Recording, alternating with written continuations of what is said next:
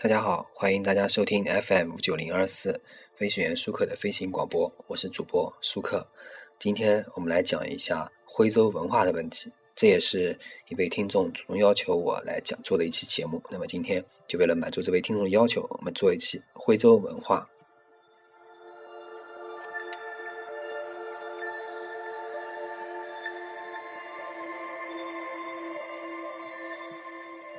本身呢，我是个安徽人，所以啊，我对这个安徽的文化呢，也是比较呃有一点兴趣的。但是我们说的徽州文化，它不等同于安徽文化，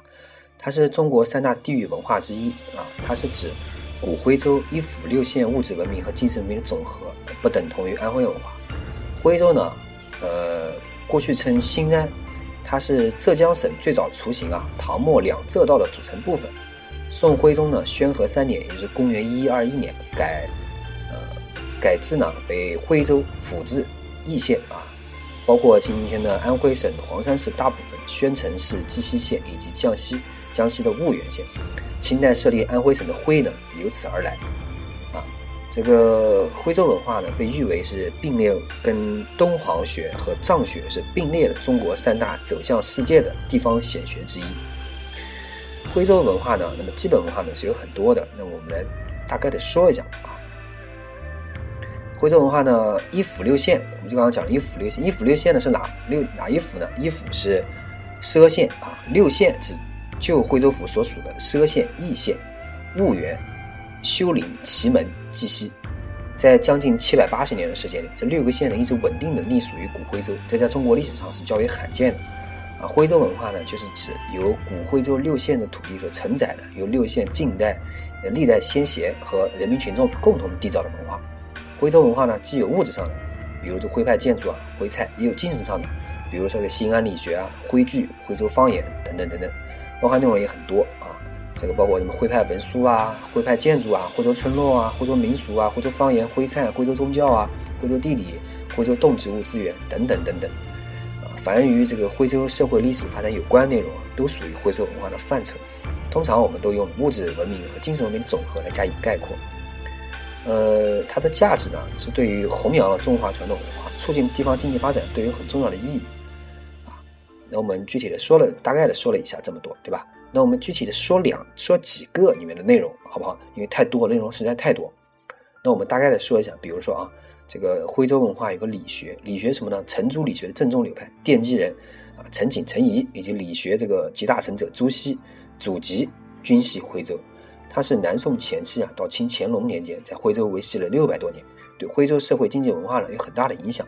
新安理学的核心呢是伦理常纲，同时也倡导了穷理之要必在于读书的重学思想，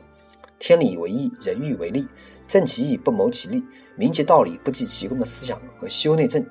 呃，攘夷狄的节义思想啊。这个我们再来说一下画派，画派呢有很多啊，开先河呢是元代的陈震，明朝开始形成新安画派风格。明末清初呢，江涛、查士标、孙毅、汪元、汪元瑞、海洋四家异风突起，有力的冲击了那个王时敏、王建、王翠、王元祁四王画派在中国画坛的统治地位。他们主张司法自然，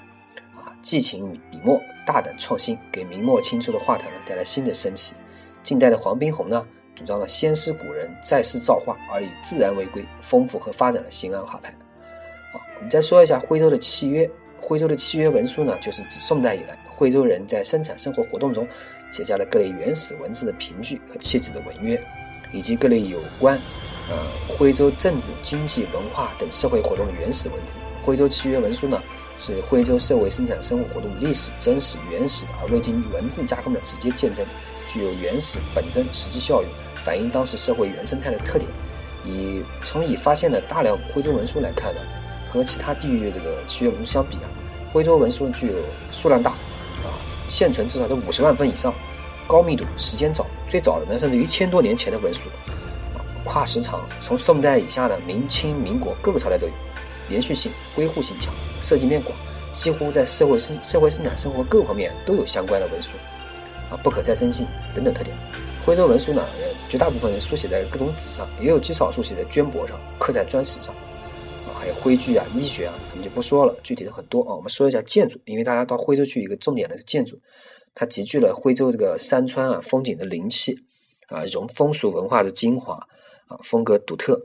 结构严谨，碉楼呢精湛，不论是村镇的规划构思啊，还是平面及空间处理，建筑雕刻艺术的综合运用，都充分显示了鲜明的地方特色。由于民居、祠堂和牌坊最为典型，被誉为徽州古建三绝，为中外建筑界所重视、所叹服。它在总体布局上呢，依山就势，构思精巧，自然得体；在平面布局上呢规模规模灵活，变化无穷；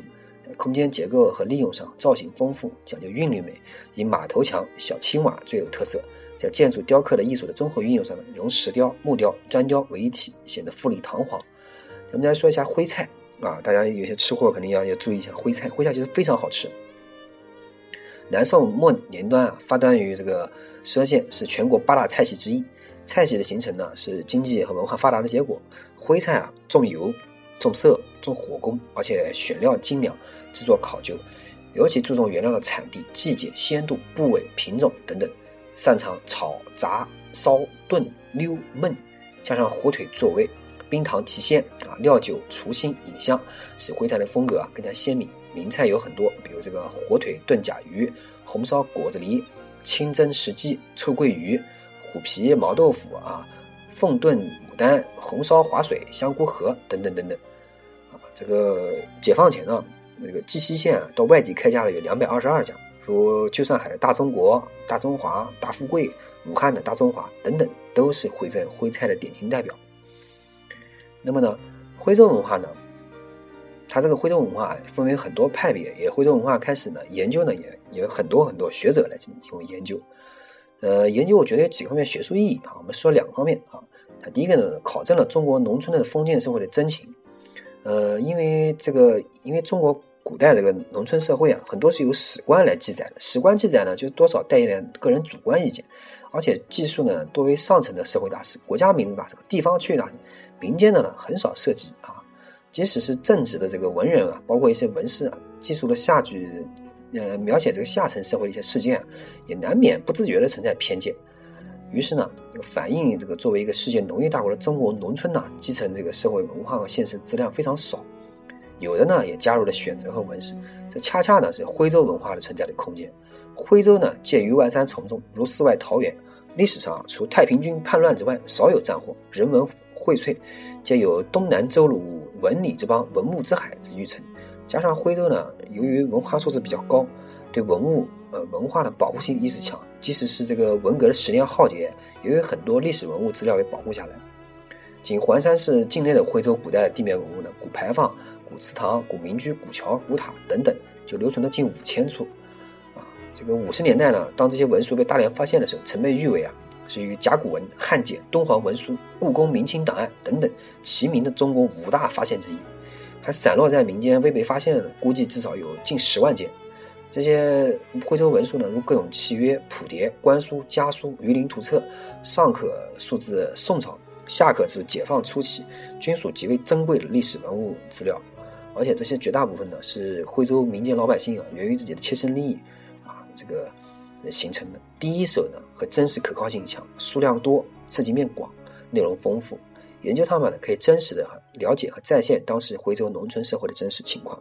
我顺便插一句啊，如果你了解了这些真情真实情况，你就会恍如你穿越到那个时代去，你了解那个时代的真实情况，内容鲜活，非常真的很鲜活。我曾经去看过一部分的这些原始的资料，就是你觉得真的真的就让人觉得你特别的啊，看到以后你就特别。觉得你回到你恍然就突然穿越了那种感觉，你看到就是恍惚你眼前就出现两个人在拟定这个文书，跟现在的其实差别不大，但是有一种古风古韵在里面啊，这第一个。那么第二个呢，我说一下啊，就是它具有中国后封建社会啊后期社会文化发展的典型标本研究价值。中国的呢这个社会啊经济发展文化的中心呢，随着南宋王朝的靖康之路呢，彻底的移向了江南。江南呢，从此成为了中国经济文化和社会发展最为活跃、最具代表性的地区。啊，徽州文化呢，正是在江南宋以后，在经历了长达一千多年的新安文化的积累之后，全面崛起。明清时候达到鼎盛的中国封建文化，当时各种各样的学派啊、流派啊，作为中国封建后期文化在这些领域的典型代表，都具有标本性的意义。包括你这个徽州文化最重要流派之一新安理学，它就是作为了儒家文化，在经历了孔孟的经典阶段和董仲舒的神学阶段，而至两宋发展到了理学阶段，在徽州的典型投影。程朱理学的创始者程景、程颐呢，祖籍呢就是这个歙县；集大成者这个朱熹啊，祖籍婺源。新安理学呢，以及诸子之学，以维护、继承、光大诸子之学为宗旨，严尊师道，精务师训，源远流长，代表着程朱理学之正宗啊。这个道光那个《修陵县志》曾经记载过，在明清，诸子之学行天下，而讲之俗，说之详，守之固，则为则为推心安之事为然。因此啊，研究心安理学，也就典型的标本性的研究了程朱理学啊。所以因此呢，在徽派呢，这些。徽派的文学啊，徽学啊，也具有中国近代的学术思想，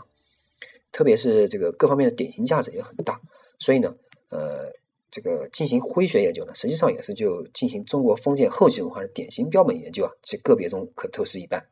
啊。那么我们说了这么多，实际上现实也很多，对吧？现实意义呢，那就是对黄山这个旅游文化，安徽省的这个传统文化的重要组成部分，也是一种与时与时俱进的这种时代精神。啊弘扬弘扬这个徽州文化呢，也就是中国中国的传统文化，永远立于世界文化之林。我们还是看看呼吁大家呢，先到这个徽州来看一看、玩一玩、游览一下，然后呢，你才能感受到徽州的文化啊。那么今天的节目呢，做的是徽州的文化啊，欢迎大家继续关注徽州的文化。啊，感谢大家收听 FM 五九零二四啊，我是你们主播舒克，欢迎大家关注我的微博、微信以及我的 QQ。